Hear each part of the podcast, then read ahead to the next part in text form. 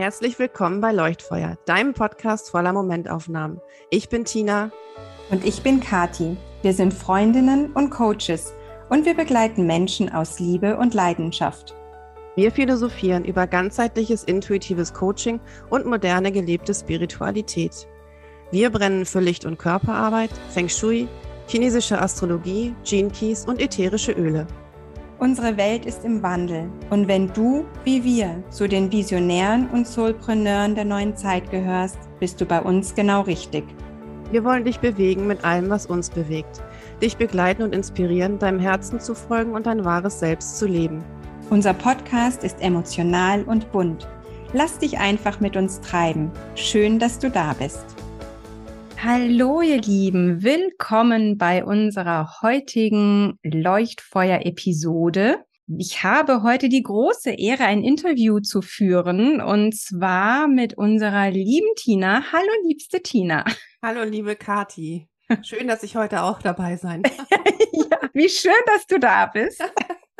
ja, und dass du mich heute interviewst, beziehungsweise dass wir heute einen Austausch machen, mal der anderen Art. Was, was heißt der anderen Art? Mal ein bisschen mit Überlegung oder zumindest thematisch. Ja, sagen wir thematisch. Wissen ja. wir, worum es geht? Ja. Es ist vielleicht eine Folge mit einem kleinen persönlichen Touch auch, ne? Also, bevor wir euch jetzt hier lange auf die Folter spannen, ich möchte gerne Tina ein paar Fragen zum Thema Feng Shui stellen. Mhm. Ich glaube, ich bin nicht die Einzige. Wir haben alle schon mal den Ausdruck Feng Shui gehört. Wir wissen so sehr rudimentär, worum es geht. Also für mich hat das am Anfang, bevor ich Tina kannte, jetzt kenne ich sie doch schon einige Zeit, so ein bisschen mit Ordnung in der Wohnung zu tun. Wo stelle ich was hin, damit das förderlich für mich und meine Liebsten ist. Aber so richtig habe ich nie wirklich verstanden, worum es geht. Und was mir aber immer schon klar war, Tina, vielleicht kannst du das auch bestätigen, es ist eine Wissenschaft für sich. Ja, es ist eine Wissenschaft für sich und es ist auch ein bisschen eine Welt für sich manchmal, aber vor allem tatsächlich eine Wissenschaft für sich und auch ein Studium, wie das mit allen anderen Fachgebieten auch ist, eigentlich immer weitergeht und insbesondere auch viel auf Erfahrung beruht, auf Erfahrungssammlungen, auf Bauch, also ein bisschen auf Intuition aus, hat sehr viel mit Intuition, aber auch mit knallhartem Rechnen tatsächlich in manchen Bereichen zu tun. Also es gibt auch einfach Rechensysteme, die ganz, ganz tiefen Ursprung von irgendwo haben, und da ist Feng Shui, finde ich, so eine ganz gute Mischung. Also es ist weder rein strategisch, noch ist es rein esoterisch oder spirituell oder energetisch, sondern immer eine Mischung aus beidem. Das finde ich eigentlich beim Feng Shui ganz spannend, genau. Ja, das finde ich auch wunderschön. Also wie gesagt, ich habe jetzt schon die große Freude gehabt, mit Tina öfter darüber zu sprechen. Jetzt bin ich natürlich hier im Human Design die 2.5, ne? Also ich möchte gern mal tief gehen und mir ganz kurz mit dir die Basis des Feng Shui anschauen. Wo hat sich denn das Feng Shui entwickelt? Also wir nicht Feng Shuiler sagen mal, ich würde sagen, das kommt aus dem asiatischen Raum. Aber wir wissen ja jetzt auch, es ist vielschichtig, ne? Also es hat mhm. sich entwickelt, aber wo, wo, wo hat seinen Ursprung eigentlich? Ja, genau. Also es hat tatsächlich seinen Ursprung. Ich glaube, das erkennt man oder hört man schon ein bisschen raus aus dem Wort Feng Shui. Da gibt es auch verschiedene Sprechweisen. Also manche sagen dann Feng Shui oder Feng Shui oder sowas. Das ist dann, glaube ich, so ein bisschen regional bedingt. Wir sagen hier im Westen einfach Feng Shui, so wie es geschrieben wird. Den Ursprung hat's in China tatsächlich. Ist eine mehrere tausend Jahre alte Tradition und es beruht im Grunde auf Naturbeobachtungen. Damit hat irgendwann mal alles angefangen. Und es war eigentlich mal ein, wenn ich sagen System oder aber eine Herangehensweise, wie man Gräber positioniert, damit die Ahnen gut positioniert sind sozusagen oder halt in eine gute Richtung ausgerichtet sind. Wie bettet man die Ahnen zur letzten Ruhe und so weiter. Und daraus hat sich das irgendwann entwickelt. Also es hat viel mit Naturbeobachtungen zu tun oder ein Basiselement im Feng Shui sind die Himmelsrichtungen zum Beispiel. Also nicht nur die vier, sondern tatsächlich acht, also vier Kardinale, vier Interkardinale. die spielen eine große Rolle, die wieder in Segmente unterteilt werden und so weiter. Ne, aber da kommt das so ein bisschen her. Dann haben die fünf Elemente, die wir oder die viele vielleicht kennen. Holz, Feuer, Erde, Metall und Wasser. Es gibt auch noch die vier Elemente, die kommen aus dem westlichen Raum. Das ist eine andere Betrachtungsweise. Da sind Parallelen, die sind aber nicht miteinander identisch. Also da gibt es Unterschiede. Und dann, also ganz, ganz wichtiger Aspekt oder ich sag mal, die Ursuppe hätte ich beinahe gesagt, der Ursprung oder einer der Ursprünge sind die Polaritäten Yin und Yang. Also ganz simpel. Ne, da geht es eben viel um die Verteilung und um die Balance dieser beiden Polaritäten und um die Interaktion. Also wie interagieren die miteinander? Wie sind die verteilt? Wo habe ich vielleicht ein bisschen einen Yin-Überschuss, ein bisschen Yang-Überschuss und wie kann ich das ins Gleichgewicht bringen? Und das gilt für die fünf Elemente genauso. Es sind eben, wie gesagt, die Himmelsrichtungen, und aus diesen uralten Beobachtungen hat sich das halt über viele Jahrhunderte und auch sogar Jahrtausende mittlerweile entwickelt. Hin zu dem, dass wir halt eben tatsächlich auch sehr viele Berechnungssysteme haben. Man kann das wie Schablonen nachher, also je tiefer man das studiert oder je weiter man sich da weiterbildet, umso komplexer wird das Ganze und ja, für den Laien dann irgendwann natürlich nicht mehr nachvollziehbar oder nicht mehr verstehbar, weil es halt sehr, sehr tief geht. Aber ja, es hat auch viele Einflüsse hat auch nicht unbedingt zu einem guten Ruf von Feng Shui beigetragen. Gewisse Einflüsse, dass eben aus dem westlichen Raum, auch viel aus Amerika, so ein bisschen eine Esoterik-Kappe drüber gelegt ja. wurde. Also dass es irgendwann eben aus diesem tatsächlich intensiven Studium und dieser ganz intensiven Wissenschaft oder Erfahrungswissenschaft auch. Manche bezeichnen Feng Shui auch als Handwerk. Das ist für mich eine ja. Mischung aus vielem die westliche Welt, also unsere westliche Zivilisation, die hat andere Denkstrukturen, also die hat eine andere Herangehensweise, kulturell einfach bedingt natürlich eine andere Denkweise als ähm, die östliche Kultur oder eben die insbesondere schwerpunktmäßig die Chinesen und da um um das westlich irgendwie darzustellen, gab es mal relativ viele Versuche, das irgendwie zu transportieren von der östlichen Denkweise oder von östlichen Systemen in die West oder in ein westliches System oder das zu übersetzen. Manchmal kam es zu Fehlübersetzungen der chinesischen Sprache. Dadurch ist irgendwann auch in den 60er, 70er Jahren so ein bisschen diese Feng Shui-Esoterik-Welle irgendwann mal aufgekommen ja, da wird dann eben mit so winkenden Geldkatzen am Eingang und dann sind das nachher irgendwelche Goldfrösche mit Münzen im Maul oder da hat man dann die Kristalle im Fenster und was weiß ich, solche Geschichten. Und dann gibt's dieses wunderbare drei Türen Bakwa, was sich dann irgendwann mal entwickelt hat, also diese neuen Kästchen, die man vielleicht so aus dem kleinen GU-Ratgeber kennt, die man dann so irgendwie so platt auf den Grundriss drauflegt und hinten links ist dann die Geldecke und so. Und manchmal ist das eben mit einem Ruf auch so, wenn der erstmal so ein bisschen ruiniert ist, dann ist es manchmal schwierig, den wieder hinzukriegen. Aber ja, da hat sich dann eben Feng Shui sozusagen aus der richtigen Gräberposition der Ahnen irgendwann mal hat sich dann das weiterentwickelt bis hin zu heute, wo wir das eigentlich vollkommen unabhängig von der Kultur oder von irgendwelchen Einrichtungsstilen oder sonst was einfach immer transportieren. Es lässt sich immer überall anwenden und immer transportieren. Ja, also ich sage jetzt was, wo ich ganz genau weiß, dass du dir gleich die Haare raufen wirst, weil ich dich ja ein bisschen kenne, aber es hat ja eigentlich so oberflächlich gesehen, ne, so den Eindruck, es hat mit Deko zu tun. Hm. Dieses wunderschöne Wort Deko. Das weiß ich tatsächlich auch von mir. Das habe ich nie so gesehen, weil man durchaus differenzieren kann, wenn man das denn gerne möchte und auch ganz klar spürt, welche Technik hat Hand und Fuß, sage ich mal, und was ist so ein bisschen People-Pleasing, wie kriege ich das alles an die Menschen ran und wie kann ich meine Deko-Artikel mit dem Feng Shui-Stempel ja. verkaufen, plätschernde Brunnen dort und dort an sich ja was Wunderschönes, wenn es dann auch wirklich richtig eingesetzt wird. Ne? Mhm. Wie kann ich mir das aber vorstellen? Gehen wir mal zurück ins alte China. Das heißt, der Chinese an sich, ich überspitze das jetzt mal, hat jahrhundertelang die Natur beobachtet, hat sich mit den Wesenheiten, den Geistern beschäftigt, die sein Leben begleitet haben sozusagen und ihn auch weiter begleiten werden, wenn er dann mal das Zeitliche gesegnet hat. Und dann hat man versucht, die Grabposition zu bestimmen. Und dann hat irgendein auch alter Chinese seinen Kompass gezückt und hat dann geguckt, wo ist es dienlich für seinen Anverwandten zu liegen in der ewigen Ruhe. Mm, also, da ich damals nicht dabei gewesen bin, kann ich ehrlich gesagt nicht genau Schade. sagen, was die sich, also wie die Technik, ich muss auch gestehen, die tiefe Geschichte oder Historie äh, des Feng Shui habe ich, weil ich, du kennst mich ja auch ein bisschen, das interessiert mich nicht, ne? Das ist so, ja, ich habe das mal gelernt. Wir haben das natürlich auch damals in der Feng Shui-Ausbildung, hat unser Meister uns oder unser Master das natürlich uns auch nahegebracht, uns da abgeholt oder uns da eingeführt. Aber ich muss sagen, wie genau die alten Chinesen, nenne ich das mal, ihre Ahnen gebettet haben und nach welchem Prinzip die wo dann die hingelegt haben, das kann ich dir nicht sagen, weil ich das nie für mich nachgeforscht habe. Ich weiß nur, dass es darum ging, dass die Köpfe richtig ausgerichtet sind, dass die in der richtigen Himmelsrichtung liegen und so weiter und so fort. Und ich weiß auch nicht, ob es sowas wie eine Art Kompass damals schon gegeben hat. Ich könnte mir fast denken, dass es dann eher, wo geht die Sonne auf, wo geht sie, ja. wo geht sie unter, solche mhm. Kriterien vielleicht eher dann eben diese Sachen herangezogen wurden, um das dann rauszufinden. Aber das kann ich dir tatsächlich nicht sagen, wie die. Ja, ich du Also ich, wenn ich jetzt, ja. wenn mich jetzt jemand fragt, ich muss jemanden beerdigen, sage ich mal ganz platt, wie würdest du das Grab ausrichten? Dann könnte ich dir nicht sagen, die haben das damals so gemacht und ich erkläre dir, wie das geht. Das, ja, ne? okay, das sehe ich ein. das ist nett.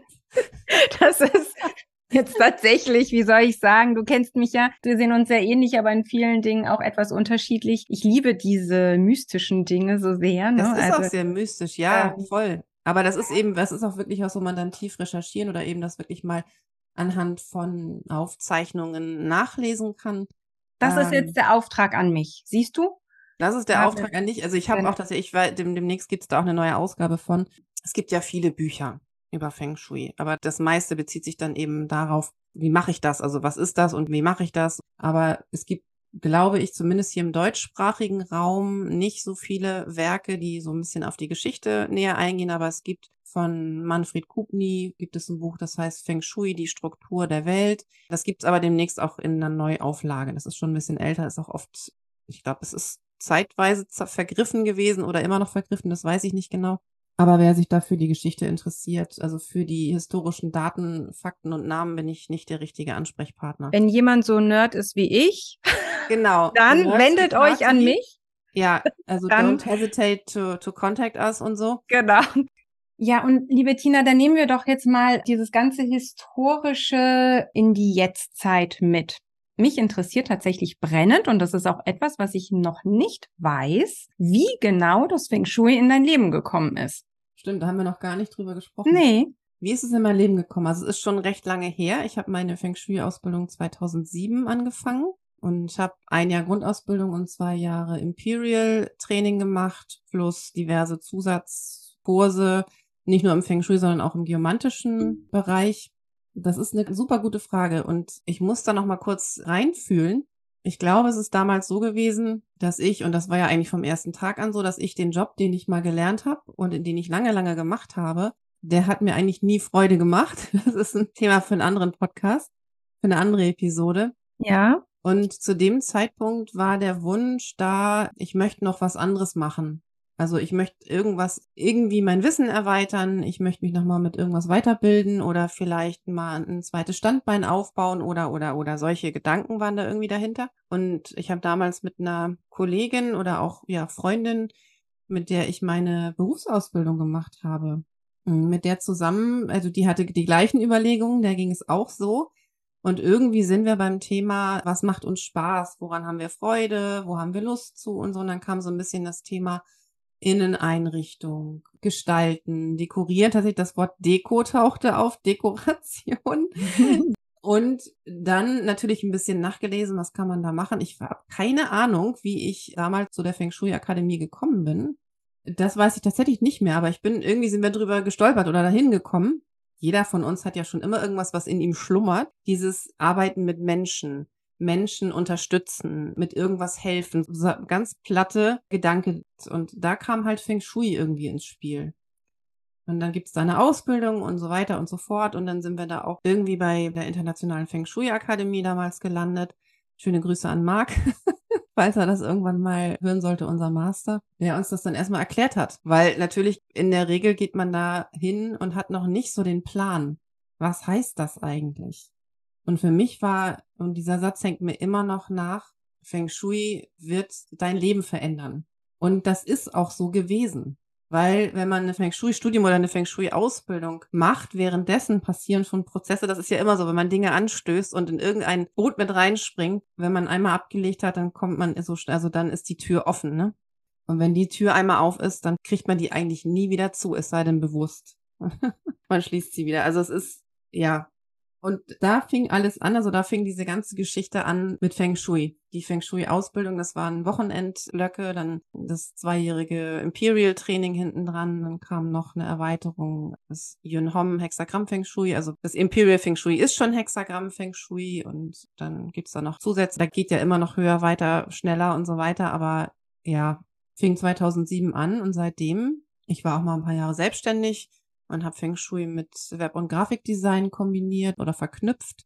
Und so zog sich das ein bisschen durch. Ne, so lange bin ich mit Feng Shui schon dabei, mal mehr, mal weniger, auch mal eine Zeit lang weniger und dann mal wieder ein bisschen mehr. Und es macht mir halt immer noch Freude. Ich habe mittlerweile in den ganzen Jahren auch mein eigenes Feng Shui-Ding so ein bisschen entwickelt, weil das Schöne ist, wie mit allen anderen Systemen, das ist ja nichts, was gesetzlich geschützt ist. Manchmal ist es ein Problem, weil sich natürlich jeder, der mal an der Volkshochschule so ein Wochenendseminar gemacht hat, der darf sich Feng Shui-Berater nennen oder wenn er das möchte wo da natürlich auch riesen Kluften sind, wo es sehr, sehr auseinanderdriftet, was Wissen und Expertise angeht. Auch das Feng Shui, da darf man auch seine eigenen Erfahrungen sammeln und dann mit dem auch eigenständig natürlich arbeiten und gucken, wie kann ich das, was ich gelernt habe, mit meinen Erfahrungen verknüpfen und dann das Bestmögliche eben quasi für den Kunden rausholen. Ja, bei mir, bitte korrigier mich, wenn ich was falsch in Erinnerung habe. Aber ich denke, du sprichst auch von Feng Shui Coaching. Nennst du das Beratung oder mhm. Coaching?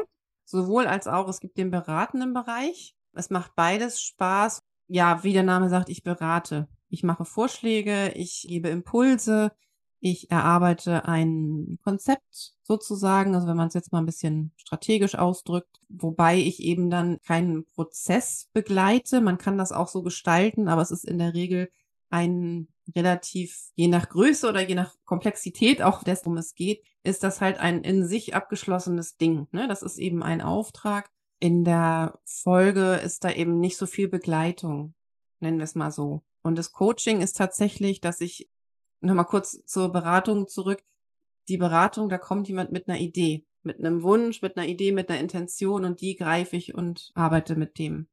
Im Coaching ist das tatsächlich so, dass wir mit dem Prozess gehen, also dass man das Feng Shui auch eben als Coaching-Element als Tool anwenden kann, wenn jemand ins Coaching kommt mit irgendwo hakt's, irgendwo hänge ich fest, ne, da ist was, da ist eine Veränderung, steht an, ich bin in einem Umbruch oder ne, ich bin an so einem Wendepunkt oder komme irgendwo nicht weiter, ich brauche Unterstützung, dann ist Feng Shui diese Raumebene, auf der wir arbeiten, ein unterstützendes Tool, was ich sozusagen nicht unbedingt ausschließlich verwenden muss, aber ich kann es mit einsetzen, weil die Umgebung, und da sind wir ja im Feng Shui, oder eigentlich im Kern, was ist Feng Shui denn eigentlich wirklich? Insbesondere das Hexagramm Feng Shui oder wirklich dieses intensive, tiefe Feng Shui, mit dem ich arbeite, weil ja eben unsere Umgebung ist ein Resonanzfeld. Also die Umgebung, in der ich wohne, in der ich arbeite, insbesondere die Wohnumgebung, das ist so meine Erfahrung. Die Privaträume, auch möglicherweise im Business, wenn ich selbstständig bin, mein Büro, das geht auch in den größeren Rahmen, in das Unternehmen und so weiter.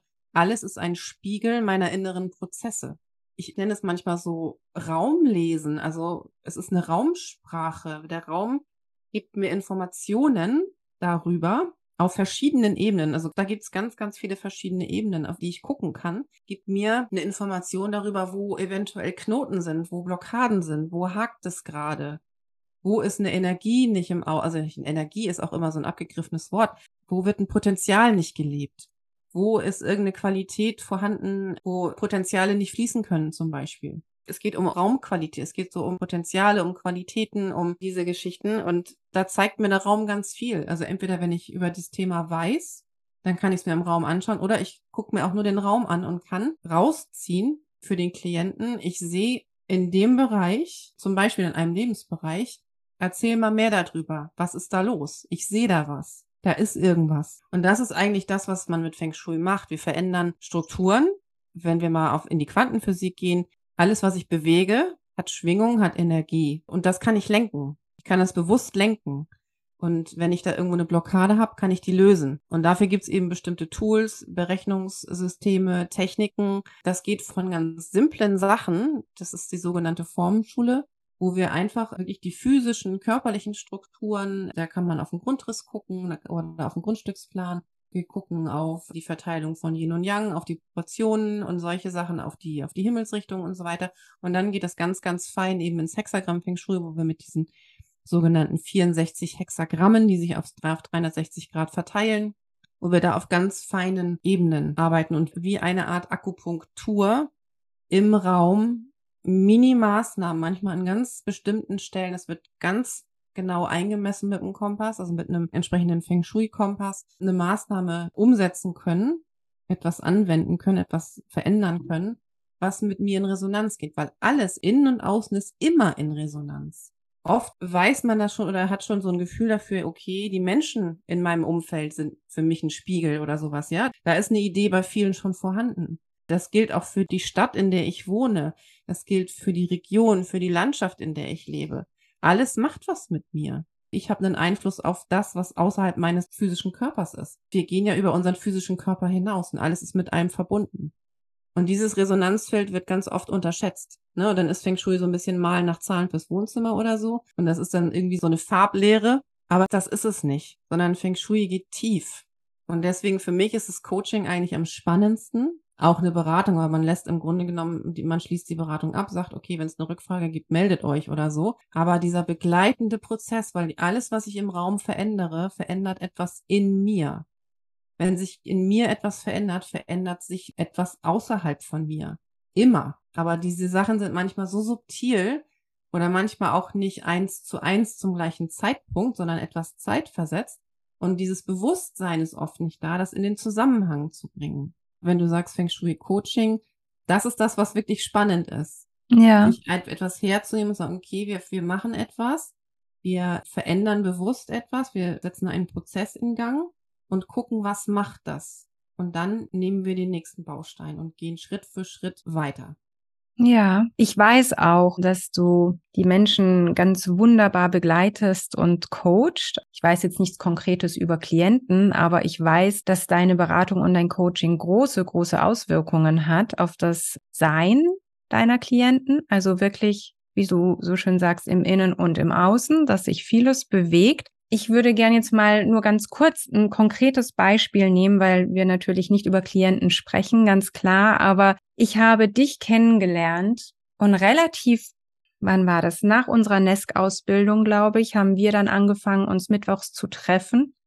Relativ bald danach. Mhm. Und auf einmal sagtest du zu mir, ich werde jetzt meinen Teich umlegen.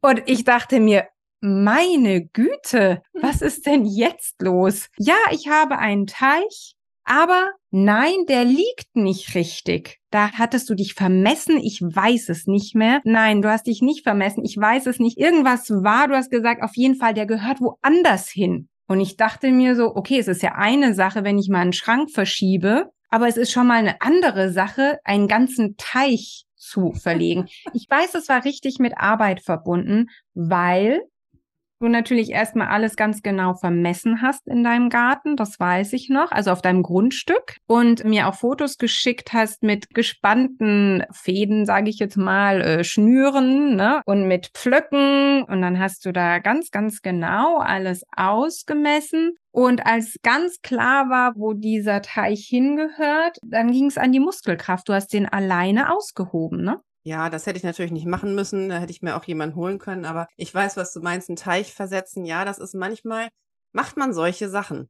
Das sind natürlich dann schon Dinge, wo wir im Außenbereich sind. Aber das ist tatsächlich so ein bisschen Feng Shui in real. So läuft das manchmal, dass man eben im Garten mal einen Teich versetzt. Oder es kann auch sein, dass man im Haus mal die Tür verlegt oder so, wenn das drin ist. Also wenn das in diesen Kontext passt und gehört. Aber ja, auch was du vorhin gesagt hast, klar, ich kann auch einen Schrank versetzen oder ich kann mir auch meinen Schreibtisch woanders hinstellen. Das hat immer eine Auswirkung. Und gerade also eben so Geschichten wie einen Teich verlegen oder einen Teich anlegen überhaupt erstmal, das sind genau die Sachen, die im Feng Shui eingesetzt werden, zum Beispiel. weil genau an dieser Stelle, wo ich den gerne haben möchte und eben genau die Fäden, ich ziehe dann ein Lot, also ich gehe, ich, wenn du sagst vermessen und ausmessen, die Feng Shui-Leute wissen, was gemeint ist, aber ich gehe nicht mit einem Zollstock los, sondern, so, ähm, ja, nee. sondern mit einem Kompass natürlich, genau. mit einem Feng Shui-Kompass und messe dann etwas ein und weiß genau, auf wie viel Grad oder auf welchem sogenannten Hexagramm oder sogenannten Qua nennen wir das, ich die Quelle meines Brunnens haben möchte. Also ich habe da so eine Sprudelpumpe drin oder die Quelle fließt in eine ganz bestimmte Richtung und so weiter. Und das sind genau die Sachen, die wir eben im Hexagramm Feng Shui machen. Und mein Teich, ich hatte mich nicht vermessen, aber ich habe, der lag zu dem Zeitpunkt, wo ich ihn angelegt habe, war der da okay. Und ich habe dann aber im Verlauf der Zeit gemerkt, es haben sich Dinge verändert. Und dann verändert sich möglicherweise auch was in der Umgebung. Das heißt, ich richte mich innerlich irgendwie neu aus oder es ist eine Veränderung im Feld und ich mache das aber konkret. Also ich manifestiere mir das, indem ich tatsächlich einen neuen Teich ausbuddel und den alten zuschütte. Ne? Also das sind so, so Dinge und dann passiert irgendwas. Im Zweifel, also was heißt nicht nur im Zweifel, sondern konkret setzen wir Wasser, sowas wie einen Teich oder einen Brunnen oder sowas ein, um im Feng Shui den Geldfluss zu aktivieren. Zum Beispiel. Das ist so das Hauptkriterium. Wasser hat was mit Geld zu tun. Hat funktioniert. Ja, diese Dinge funktionieren. Man darf aber auch da, Feng Shui ist eben kein Wundermittel. Ne? Also das ist eben genau wie im Coaching oder sowas. Wenn Potenziale da sind, dann kann ich die aktivieren oder ich, beziehungsweise ich kann sie leben. Oder ich kann eben mit dem Feng Shui das Geldpotenzial an der Stelle aktivieren. Ich kann da was in den Fluss bringen oder etwas anstoßen und dann passieren Dinge. Aber wie ich das dann lebe, was dann passiert, das ist eine andere Sache. Also wir kennen das ja auch ein bisschen eben aus, ob das astrologische Geschichten sind, sowas wie Barze, Human Design, auch du mit den Gene Keys oder ob wir im Coaching uns irgendwo bewegen, wenn da Potenziale da sind, kann ich eine Erkenntnis darüber haben und sagen, okay, wow, das ist cool, da ist ein Potenzial, aber was mache ich jetzt damit? Und es muss ja auch dann irgendwie gelebt werden und abgegriffen werden. Ne? Also das sind so Sachen, da kommen viele Aspekte zusammen und Feng Shui, also diese Maßnahmen, die wir dann umsetzen oder diese Akupunkturpunkte auf dem Grundstück oder im Haus, die wir dann hernehmen, um das zu aktivieren oder um eins, etwas in Fluss zu bringen, die sind, man könnte sagen, im Grunde, das Auto ist vollgetankt, das ist gewartet, der TÜV ist einmal durch, ne, die Lampen funktionieren alle, es ist startklar und steht schon sozusagen, ich habe es schon rausgefahren, aber ob ich mich dann reinsetze und losfahre, das ist dann eine andere Frage. Ja. So ist das mit dem Feng Shui. Ich bereite sozusagen alles vor und da passiert dann auch schon, ne, da wird was angeregt, aber wie ich darauf reagiere und was ich dann damit mache, das ist eine andere Sache.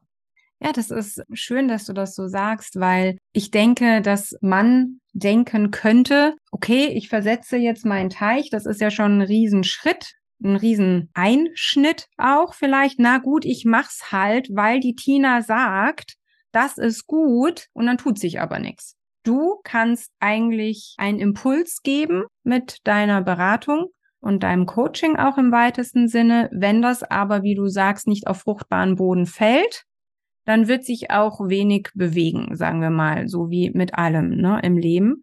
Das ist für mich wichtig, weil ich spüre ganz arg, dass viele Methoden, wunderbare Methoden, die es gerade aktuell gibt oder immer schon gibt, also auch äh, sehr historisch intensiv belegte Methoden, wie eben ja die Astrologie. Also wir haben so viele wunderschöne Tools an der Hand im Grunde genommen, sind aber dann doch manchmal, und das finde ich ganz menschlich, verleitet zu sagen, ach ja, lass mal gucken. Das ist doch mal spannend das interessiert mich, aber nee, ich möchte an der Oberfläche bleiben. Dann ist das ja auch bis zum gewissen Grad okay, aber dann darf ich nicht sagen, hey, warum? Ich habe mich doch damit beschäftigt, aber es tut sich nichts. Also es hat immer noch was mit mir zu tun. Wie gehe ich damit um? Ich kann Impulse bekommen.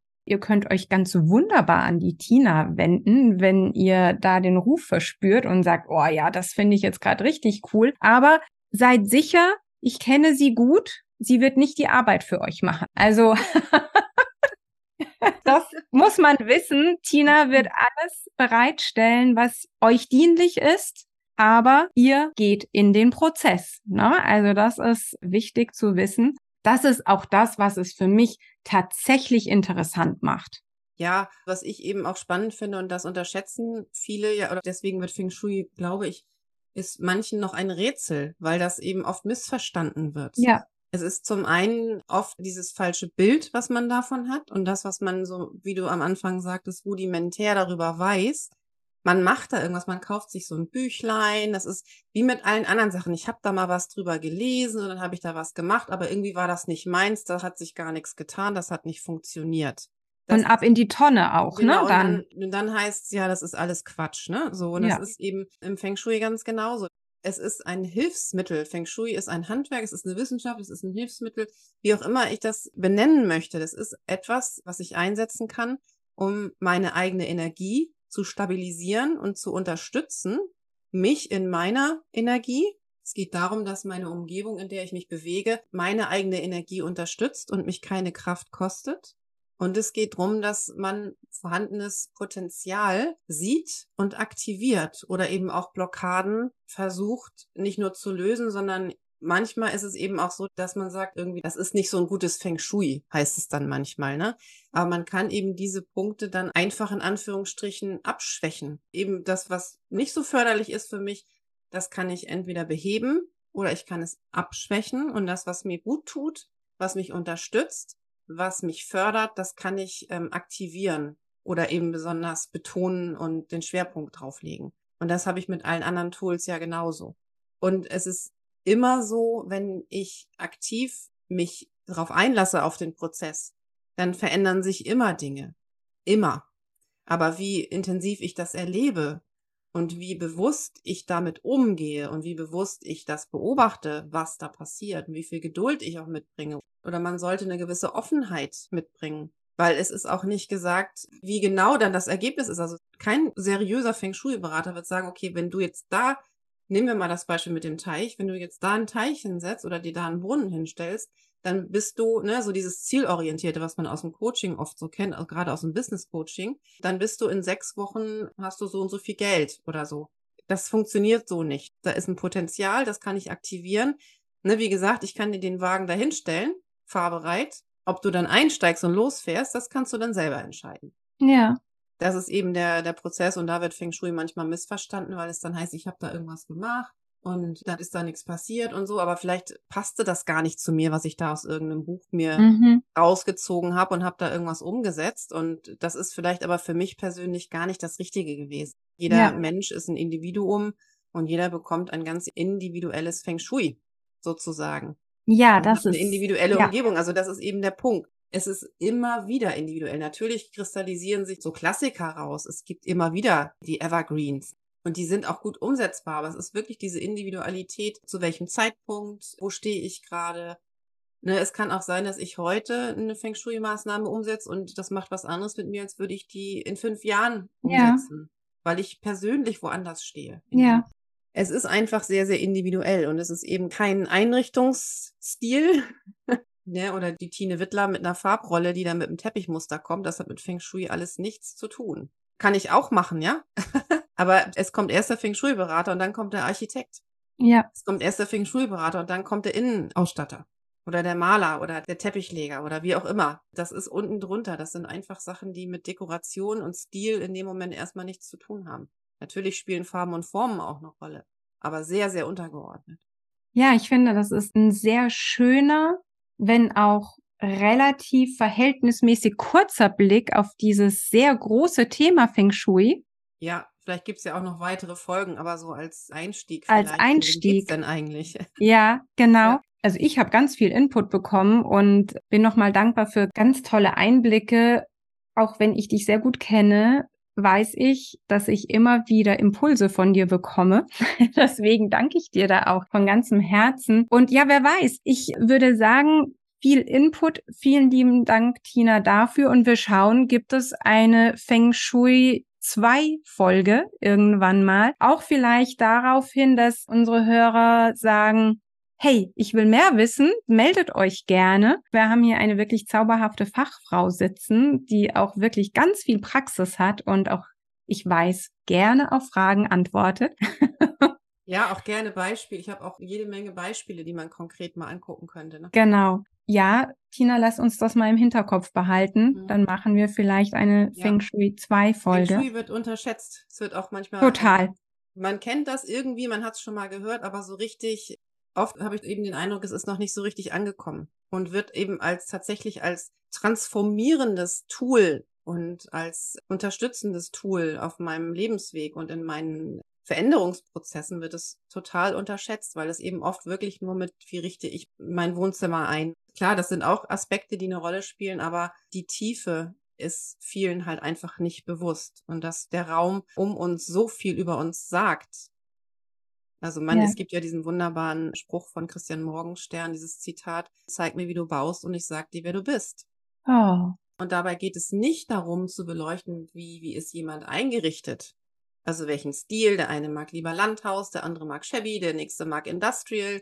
Oder ist das besonders teuer oder ist das besonders billig? Oder ist der eine steht auf das schwedische Möbelhaus, der nächste sagt, nee, ich kaufe nur beim Luxus Innenausstatter oder so. Da habe ich manchmal auch ein bisschen das Gefühl, dass da die, eine Scheu da ist von manchen zu sagen, oh, ich bin aber nicht so schön eingerichtet. Wenn ne, man hört so, die, deine Räume sagen was über dich und dann denkt man, oh, ich bin hier nicht so schick eingerichtet, oh, was soll denn das? Dann hat man so ein bisschen Angst, dass der Feng Shui-Berater nachher heißt es, ich, ne, irgendwas stimmt da nicht, weil ich hier nicht die Luxuseinrichtung habe oder so. Das ist alles Blödsinn. Darum nee, geht's darum geht's ne? nicht. Es ne? geht überhaupt nicht um diese oberflächlichen Dinge, sondern ganz konkret. Es geht um den Grundriss, es geht um die Ausrichtung eines Hauses. Wie ist die Lage? Wo habe ich Fehlbereiche? wo liegen welche Zimmer, ne? wo habe ich welche Energiepotenziale und so weiter. Das sind die entscheidenden Faktoren und nicht, wie sind Yin und Yang ausbalanciert ja. und, nicht, wie bin ich eingerichtet. Das, oh, ich, ich dieser spüre. Geschmack lässt sich niemals streiten und das interessiert mich auch nicht. Das ist wie ein Arzt, der schon jeden nackten Körper gesehen hat. Ja, also ja. ich habe schon alles gesehen. Und genau. es ist mir egal, welchen Geschmack die Leute ja. haben. Ja. Das ist, das ist nicht wichtig. Ah, ich spüre, wir gehen in Richtung Folge 2. Sehr gerne. Sehr gerne. Liebste Tina. Ja.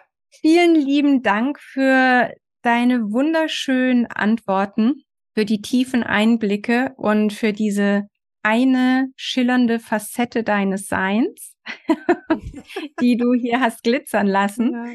Und wir freuen uns, dass ihr alle zugehört habt Mhm. Und meldet euch gerne bei Fragen. Ja, ich verabschiede mich jetzt erstmal in den Urlaub. Das sage ich jetzt mal mhm. ganz provokant mit dazu, aber einfach, weil es mir so viel Freude bereitet. Ja, wirklich. Und wir haben aber schon einen Termin mit einem Interviewgast auch noch ja im August, ne, soweit ich weiß, mhm. ja. Da freue ich mich auch schon ganz doll drauf und ja, ich verabschiede mich von meiner Seite. Ich drücke dich ganz fest, liebe Tina, und ja. Äh, danke fürs Dasein. Danke für das Mit mir sein. Ja, sehr gerne. Ich danke dir für die zahlreichen Fragen. Ich weiß, ich bin in der Historie von Feng Shui bin ich echt eine Niete. Da bin ich der falsche Ansprechpartner. Verdammt, ich wusste Zumindest es nicht. habe ich es vielleicht ein bisschen grob angedeutet, wo es herkommt. Wer sich dann Wunderbar. gerne melden, dann kann ich da auch ein bisschen was zur Literatur oder so sagen. Aber du kennst mich. Ja, genau, da du bist ja auch Kunsthistorikerin. Das klar, da sind wir ich mit in meiner 4-6. Nein, wunderbar. Nein, weißt du, was wichtig ist? Du hast mich neugierig gemacht. Mhm. Und das ist perfekt. Damit bin wunderbar. ich glücklich ja. und ja. ich werde mich schlau machen. Ja. Ihr genau, und wir können auch eben weitere Folgen gerne aufnehmen, auch mit konkreten Beispielen, ob es zum Thema Finanzen ist, zum Thema Partnerschaft oder, oder, oder dass wir da konkret mal über auf ein Thema gewisse gucken. Themen oder gewisse Fragen mal abarbeiten, ein FAQ machen. Und dann, ja, ich danke dir sehr. Jedenfalls, ich rede immer gerne und lange über Feng Shui, weil ich einfach dieses Thema so liebe. Ja. Ja, wen es ruft, gerne entweder mit mir oder mit dir in Kontakt gehen. Wir finden uns dann Vielen Dank, liebe Kathi, dir einen wunderbaren Urlaub. Wir werden uns vorher ja zumindest Dank. noch lesen und wir werden Auf jeden im Urlaub Fall. in Kontakt bleiben. Aber für heute podcast-technisch schönen Urlaub für dich. Danke. Ähm, danke, danke, danke, wie immer, für unseren Austausch. Und ja, wir wünschen euch eine wunderbare Sommerzeit noch, einen wunderschönen Tag, den schönsten eures Lebens, wo immer ihr seid. Und bis zum nächsten Mal. Bis zum nächsten Mal. Tschüss. Tschüss.